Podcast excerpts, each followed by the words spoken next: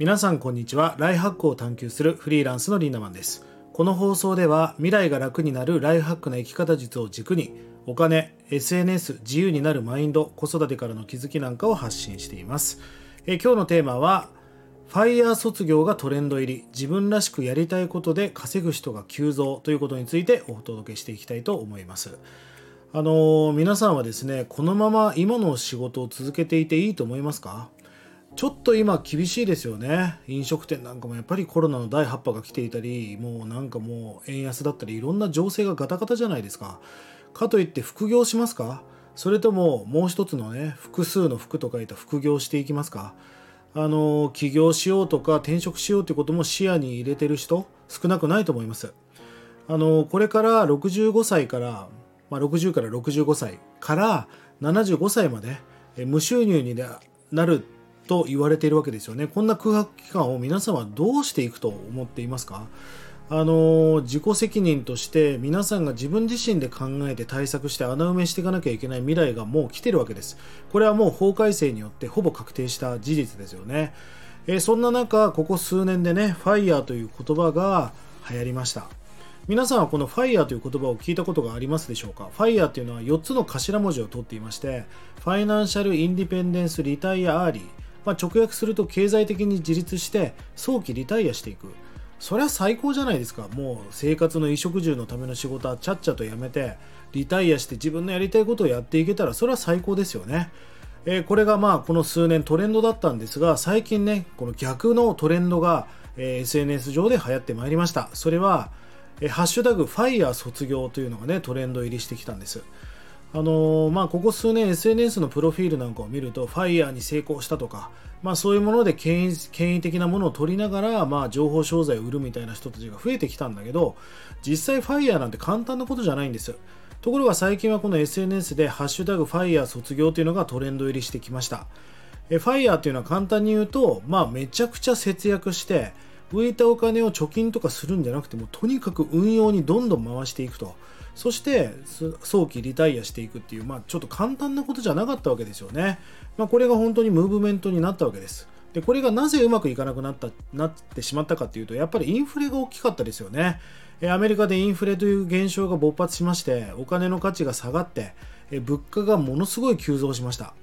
例えば今皆さんが20万円で生活できたとしてもですね、これから物価が上がって30万必要になってしまえば、計算が大きく変わっていきますよね。えー、そしてもう一つはこの金融相場が大きく下落してしまった。そうすることによって運用益も下がってしまう。これだったらもうリタイアどころか元本割れしてしまう可能性も出てくるわけですよね。まあ投資とか資産運用っていうのはもう絶対がないリスクを必ず背負います。じゃあなぜ、えー、僕の周りでね、えー、お金をしこたま持った人もいますよ。で豊かにもう暮らせるだけの経済力を持ってる人もたくさんいますが知り合いに皆さん仕事を続けてるんです。なんでこのファイヤーを卒業してしまうかっていうともうちょっと深いとこにも理由があるんですよね。あの人はあのないものを求めて生きてますよね。お金がない人はお金が欲しいし時間がない人は時間が欲しい彼氏がいない人は彼氏が欲しいし彼氏がいる人は一人になりたいと思うものですそうやって僕たちは常にないものを求めていく生物だと思うんだけどあのリタイアっていうのは最初憧れますよだって時間に追われてたしお金も俺もなかったしところが自分がもう南の島でダラダラ生活をしてるとね退屈で結局飽きてしまうんですよねだから僕の周りではやっぱり仕事を始めちゃう人が多いんですよ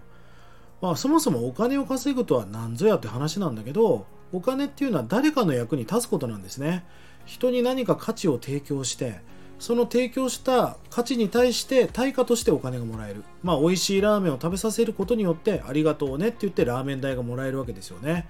幸せとは、まあ、前回の放送でもお届けしましたが、他者に、他者を笑顔にすることだと思っています。この、まあ、アドラーも言っている貢献感と言われるものが幸せのもうコアな核となる部分にあるわけですよね。だとすればお金を稼ぐことイコール社会貢献っていうものにつながっていくと思いませんか？あのもうこれ人を喜ばせるっていうもうモードに入ってそのスパイラルに入っていくともう楽しくてねやめられなくなっちゃうんですよねそして法則的にたくさんの人を笑顔にすればするほどお金というものは入り続けるようになっていくまあそういう性のもう富のスパイラルに入っていくということですよねそしてもう一つはリタイアしてリゾート生活なんか毎日ぼーっとしてるとね確実にボケていきますし老化していきますあのビジネスをしていくってことはもう若さを保っていく、まあ、秘訣でもあると思うんですね。そしてまあビジネスを続けていけば新しい情報を取り続けたり自分が学び続けることによって心身ともに若さをキープしていくことも可能となっていきます。まあ本当にボケちゃう人多いですよね、本当に。で、あの、ファイヤーで大切な考え方っていうのは、要はお金を、まあ、運用益でリタイアして回していきましょうってことだけではなく、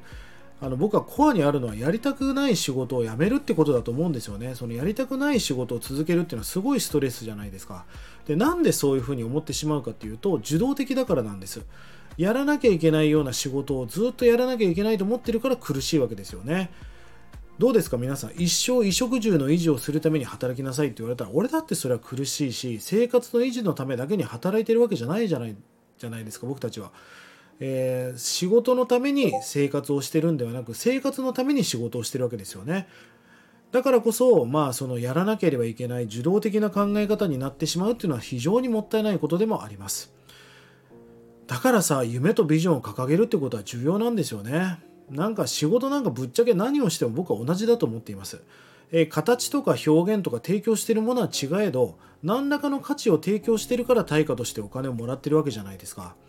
だとするんであればもう仕事なんか何をやっても根本的には一緒なので目的を持つってことが重要なんですよね。何の仕事をやったってそれは苦しくなってくるししんどくなってきますよ。でも目的を持って夢を掲げれば夢中になっていくじゃないですか。夢中っていうのは夢の中で書くんでまさに夢の中に突入していけることになります。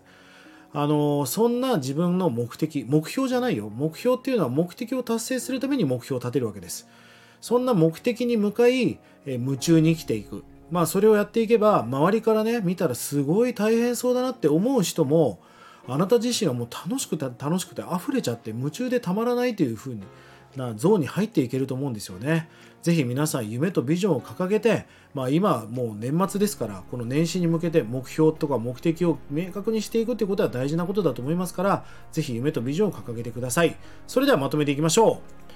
まあ、今日言いたかったことは副業じゃなく副業していこうってことなんですね。僕はもうファイヤーみたいな甘い話はこの世に存在しないと思います。あの本気でファイヤーしようと思ったらねうん少なくとも資産は2億ぐらいのお金がないと回していけません。2億で4%で2社が800万税金とか納税したら400万ぐらいしか残んないわけだから400万なんかもう東京じゃ生きていけませんよ。